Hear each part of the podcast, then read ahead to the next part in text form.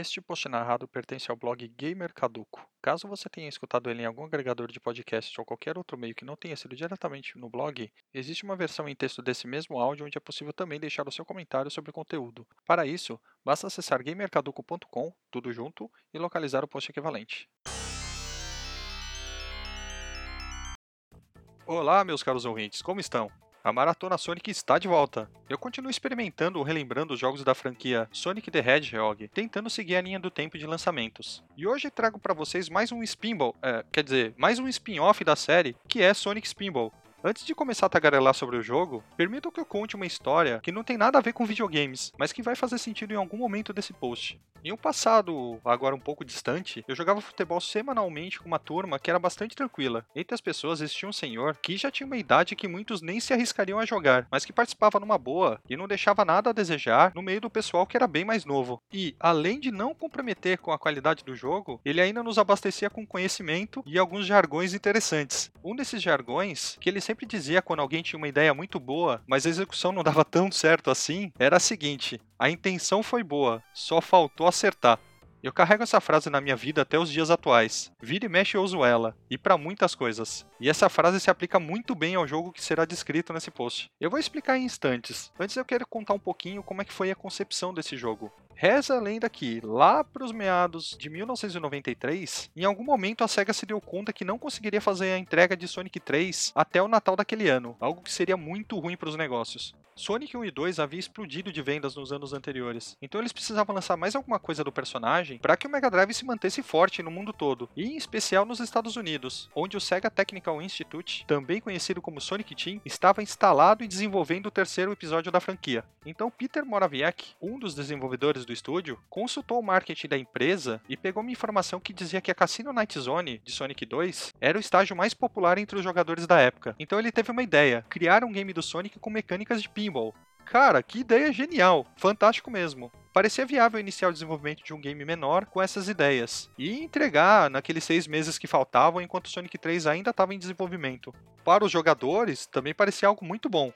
Só parecia. Lembro-me de quando tive o primeiro contato com o jogo, em alguma revista brasileira da época. Eu vi aquelas imagens e logo associei com a própria Cassino Night Zone, e até com a Spring Yard Zone do Sonic 1. Daí, imagina, fiquei alucinado, queria jogar Sonic Spinball de qualquer jeito. Eu lembro também que demorou uma eternidade para eu de fato conseguir alugar o cartucho. É bem provável que eu joguei até Sonic 3 antes dele. Quando eu finalmente pude jogar esse spin-off, veio com força total aquela conhecida decepção causada pelo confronto expectativa versus realidade. Pois é, Acho que esse é o momento ideal para eu falar o que eu penso sobre o jogo e como é que foi revisitar ele para Maratona Sonic. Primeiro de tudo, quando a gente vê um jogo do Sonic, ainda mais em plenos anos 90, o mínimo que a gente espera é aquela física maravilhosa de tudo que foi lançado para o Mega Drive até então. E de cara a gente percebe que ela não está presente em Sonic Spinball. Pelo contrário, Sonic parece leve e quica demais nas bordas, como se ele fosse aquelas bolinhas de silicone que pulam alto pra caramba, sabe? É as mesmas bolinhas que eu usava para treinar meus reflexos de goleiro na época do lançamento do jogo. Bom, tudo bem, eu acho que eu até entendo qual que foi a sacada aqui. As mesas de pinball normalmente possuem aquelas borrachas em volta dos elementos, e muitas vezes com molas, para impulsionar a bolinha de ferro longe. Aparentemente, a mesma premissa foi usada aqui para que de fato ficasse parecendo uma mesa de pinball. Mas será que as pessoas esperavam um jogo de pinball fiel às mesas, ou esperavam por uma experiência mais fiel à própria Cassino Night Zone? Eu, pelo menos, me incluo no segundo pelotão, e sei que muita gente pensa e deve ter pensado assim também na época. Eu fico muito incomodado também quando o ouriço não está rolando e está em cima de alguma plataforma, ficando em pé e disponível para ser controlado. Nessas horas parece que os botões não respondem direito. Eu não sei que detalhe técnico impedia de tentar usar a mesma engine dos dois primeiros jogos lançados pro Mega, ou pelo menos tentar copiar a física implicada nela. Eu não duvido que talvez fosse uma ideia melhor, mas enfim. Além da física estranha, o jogo, pelo menos para mim, tem alguns problemas de design também. Eu sei bem que os jogos da época eram bem mais punitivos que os de hoje. Vocês não precisam me lembrar disso. E também não não preciso me lembrar que a ideia das mesas de pinball era justamente comer o seu dinheiro sem nenhuma dó. Mas o Sonic Pinball exagera na dose de punições, pelo menos ao meu ver. É muito injusto. Eu acho um exagero o fato de você perder uma vida e ter que refazer tudo dentro da fase, sem nenhum checkpoint para auxiliar. E olha, eu também sei que isso era relativamente comum na época em alguns jogos. Por exemplo, Ninja Gaiden, que fazia alguma coisa meio parecida, te mandando lá pro começo da fase quando você morre no chefe. Mas gente, será que num jogo de pinball isso é realmente necessário? Ainda mais que é um tipo de jogo jogo que a gente não conta somente com a precisão do jogador, mas conta com muita sorte também. Perder uma vida por falta de sorte ter que fazer tudo de novo em uma mesa cheia de obstáculos é frustrante demais. Tem partes que você fica uma eternidade quicando nas paredes e não atinge o lugar que quer ou que precisa de jeito nenhum. Aí você começa a ter aquele ataque de ansiedade e falta de paciência a ponto de aumentar absurdamente a chance de você dar um raid kit do jogo. Vou explicar o funcionamento de Sonic Spinball para quem desconhece o jogo. Nele você precisa coletar um número de Chaos Emeralds pela mesa para abrir a área onde está o chefão dela. Alguns lugares com esmeraldas precisam ser abertos antes, seja batendo em um certo número de itens espalhados pela mesa, seja passando por uma parte certo número de vezes. E por aí vai. Se você morrer no processo, vai ter que fazer tudo de novo, inclusive coletar de novo as esmeraldas que já tinha coletado. É como se você tivesse acabado de entrar na fase. Legal, né? Só que não. A primeira fase ainda tem um certo alívio, colocando uma plataforma entre os dois flippers para você se salvar caso tenha caído ali no meio, e aí você não tem uma morte certa. Embora você tenha um certo tempo para fugir dali antes que um outro bicho passe e te pegue, e aí sim você perde uma vida. Mas a partir da segunda fase a coisa já fica mais cruel. E sabe o que é o pior de tudo? O jogo não tem continues. Perdeu todas as bolinhas? Game over. Para ajudar, você precisa atingir uma pontuação altíssima para ganhar uma nova vida. Pelo menos para mim, tudo isso daí é dificuldade do jeito errado. Não é um desafio interessante. Para vocês terem uma ideia, eu consegui chegar na última fase conseguindo apenas 3 vidas extras. E eu não acho que um jogo que dependa tanto de sorte deveria ser tão punitivo assim. Acho muito injusto. Quem teve paciência de terminar Sonic Spinball no console já pode concorrer ao prêmio de monge do século passado. Eu entendo que essas coisas talvez não afetem tanto quem joga mais casualmente. E talvez esse até deva ser o jeito certo de se jogar um pinball. Para quem tem o cartucho em casa, teve na época, e tinha todo o tempo do mundo para jogar, talvez não seja tão doloroso também tentar chegar no fim. Mas aí ganha aquele tal prêmio de monge que eu falei. Porque tá louco, né? Vai lá tentar terminar o jogo com pouco tempo disponível para escrever um texto pro seu lindo blog e você vai ver como é que é bom. A hora que você tiver que repetir a parte chata que você ficou 10 minutos tentando, você vai vai surtar, certeza. Uma coisa é você aprender a passar uma coisa em um jogo de ação, aventura, plataforma e repetir, depois de falhar algumas vezes. Outra coisa é você contar com a sorte de um jogo de pinball, morrer por acaso e ter que recomeçar tudo na próxima tentativa na mesa em que você já tinha coletado boa parte das esmeraldas. Sei lá, ao meu ver essas coisas não se misturam muito bem. Eu acho que eles erraram um pouco a mão aqui. Os caras deviam ser muito fã de pinball quando conceberam o jogo, não é possível. Talvez com a física dos outros jogos do Sonic a coisa melhorasse um pouco, ou a inclusão de um sistema de checkpoints que não facilitasse tanto assim a vida do jogador, mas que evitasse frustrações desnecessárias. Entretanto, não são esses dois os únicos pontos que me incomodaram. A taxa de quadros de segundo dele me pareceu bem variada. Eu passei por várias situações de slowdowns. O jogo em si já roda em baixo frame rate, no caso 30 frames por segundo, e isso é um pouco ruim, porque a movimentação do jogo é meio esquisita, sem falar em alguns bugs de física que acontecem também, com uma certa frequência inclusive. Ainda assim, eu acho que não dá para afirmar que o jogo é ruim, eu não posso fazer isso. O fato de eu não gostar dele não faz dele ruim. Da mesma forma que tantas pessoas gostarem dele também não fazem dele um bom jogo. O fato é que Sonic Spinball é bem mediano e é muito visível como ele foi feito às pressas. Ele é medíocre como jogo de pinball e bem sem vergonha para um jogo do Sonic, ainda mais no auge da franquia. Ou seja, em teoria ele tem um potencial para não agradar nenhum dos dois públicos que ele quis agradar. O bônus stage do jogo também não me agradou. Nele aparece uma mesa de pinball como se o próprio Sonic estivesse jogando, cada mesa com um objetivo específico e que traz algum bônus para a jogatina. Deveria ser algo bacana, se a física dele e a visualização não fossem coisas tão tortas. Olha, eu prefiro nem me prolongar nessa parte, por que não? Ainda bem que são apenas estágios de bônus mesmo. Eu sei que aqui eu tô misturando um pouco do meu gosto pessoal com fatos, mas não dá, cara. Eu não consigo aceitar a Sonic Spinball como um jogo que merece qualquer tipo de destaque positivo dentro da franquia. Talvez só a ideia mesmo.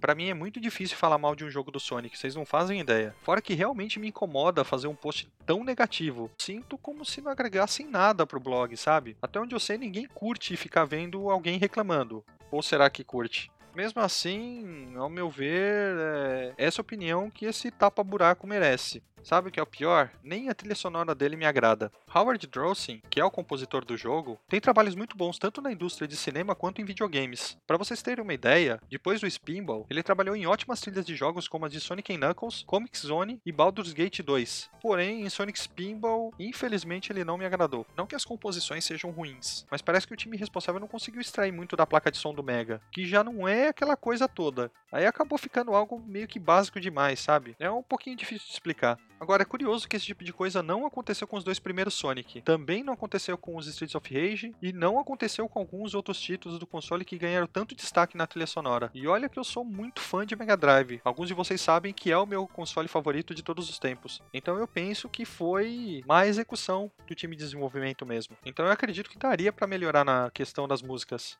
Pior é que nesse jogo aqui ficou faltando alguma coisa também no quesito sonoro. Agora, eu não sei se isso pode ter, e eu acredito que sim, alguma relação com a frustração que eu tive do restante do jogo. Mas os efeitos sonoros são bem ruinzinhos mesmo, a ponto de valer a piadinha do defeito sonoro. Sabem qual que é a única coisa que eu gosto desse jogo? É o fato de ser um pinball que você pode controlar a bolinha. Pena que a física não ajuda. É, eu vou bater nessa tecla mais um zilhão de vezes se deixar. Pelo menos isso tudo quebra um ditado popular que diz que Sonic bom é o Sonic do Mega Drive. Será que é mesmo? Recomendo aí para vocês tenta jogar nos dias de hoje, mas tenta ir até o fim e não use save state. A chance de te frustrar é gigantesca, a não ser que você seja bem masoquista. Eu sou um pouquinho, mas enfim. Bem, como já previsto no começo desse post, esse jogo ganha o mais novo selo do Gamer Caduco. A intenção foi boa, só faltou acertar. Parabéns a todos envolvidos pela conquista, da forma mais sarcástica possível.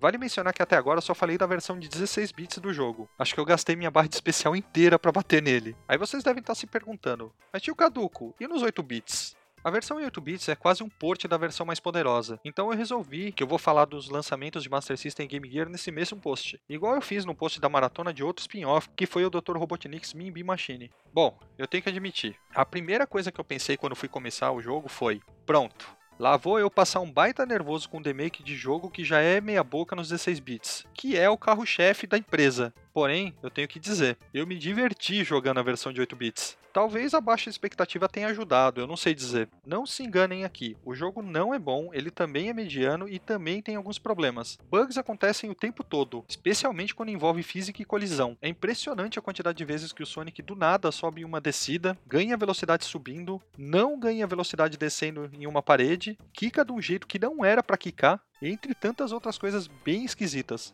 Eu vi inclusive o personagem atravessar barreiras que servem justamente para impedir que ele prossiga antes de cumprir determinada tarefa na fase. E isso aconteceu mais de cinco vezes comigo, sem exagero. Tudo bem que foram apenas em três regiões, mas tem uma na penúltima fase do jogo que eu consegui atravessar o tempo todo.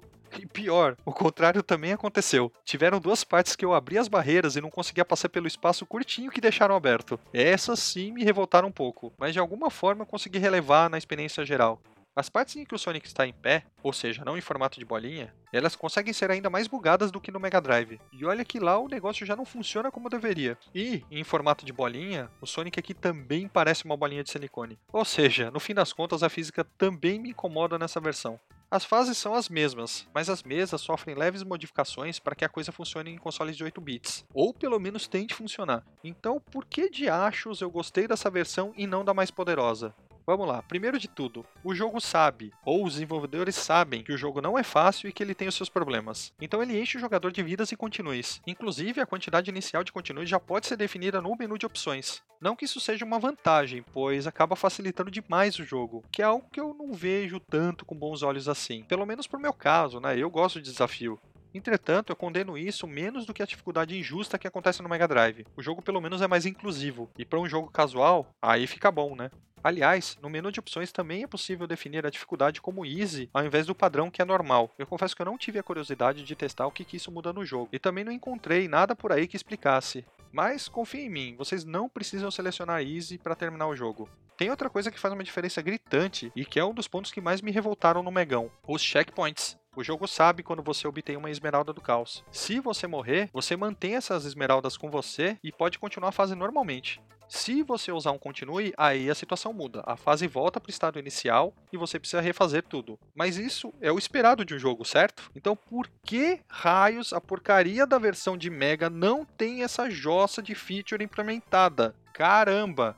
Enfim, a trilha sonora me incomodou menos do que na versão 16 bits do jogo. Eu não sei dizer o porquê. Tiveram momentos até que eu fiquei cantarolando junto enquanto eu jogava. No Master System eu consegui terminar o jogo, diferentemente do que aconteceu no Mega Drive. Para chegar no fim dela eu tive que abusar de save states, e eu não gosto disso, mas eu queria ver qual que era a experiência geral até o último chefe. Depois da versão de Master, eu joguei um pouquinho a versão de Game Gear e não consegui notar nenhuma diferença significativa, a não ser a já esperada mudança de resolução que o jogo tem para caber na telinha do portátil comedor de pilhas da Sega, o que torna o jogo um pouquinho mais difícil, pelo menos para quem não conhece a fase. Nos 8 bits muda também um pouco a forma como jogamos os bônus stages. Eles são como se fossem fases tradicionais de jogos do Sonic, ou seja, plataforma, só que com aquela física estranha presente em Sonic Spinball. Neles temos que atingir uma determinada plataforma e tentar destruir algumas urnas, baús e etc, que revelam alguns bônus na jogatina, como argolas, pontos e até vidas extras. O jogador aqui tem um tempo pré-determinado para tentar pegar tudo, mas o maior desafio nele é a física estranha mesmo. Aí preciso dizer que eu não gostei nem desgostei disso tudo. Como eu disse, no fim das contas eu acabei curtindo mais essa versão, ou pelo menos eu não odiei, como aconteceu com a de Mega Drive.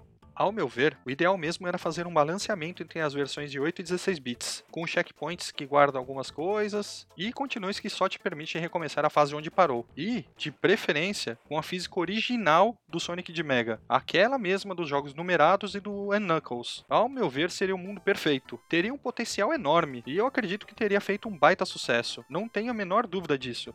Se fosse assim, o post aqui seria bem diferente. Eles tiveram uma boa intenção para fazer esses jogos, mas faltou acertar. Uma pena. Quem sabe algum fã não tentar algo assim algum dia? Porque esperar da SEGA não vai rolar, de verdade, eles não vão fazer. Não adianta sonhar. Gente, como eu falei antes, eu detesto fazer post que soa negativo. Fica parecendo reclamação gratuita, tipo xingar no Twitter, mas às vezes não tem como. Eu quero e vou seguir com a maratona jogando tudo do Orisco que já foi lançado. Passar por um jogo mediano foi um pouco irritante. Quero só ver a hora que chegar nos realmente ruins. Bom, quem viu os textos desses jogos sabe bem o quanto eu já chiliquei. Enfim, eu espero que tenham gostado e tirado algo de positivo de tantas reclamações. Mais uma vez agradeço a todos pela companhia. São vocês que mantêm o negócio aqui respirando. Grande abraço a todos e até o próximo post. Fui!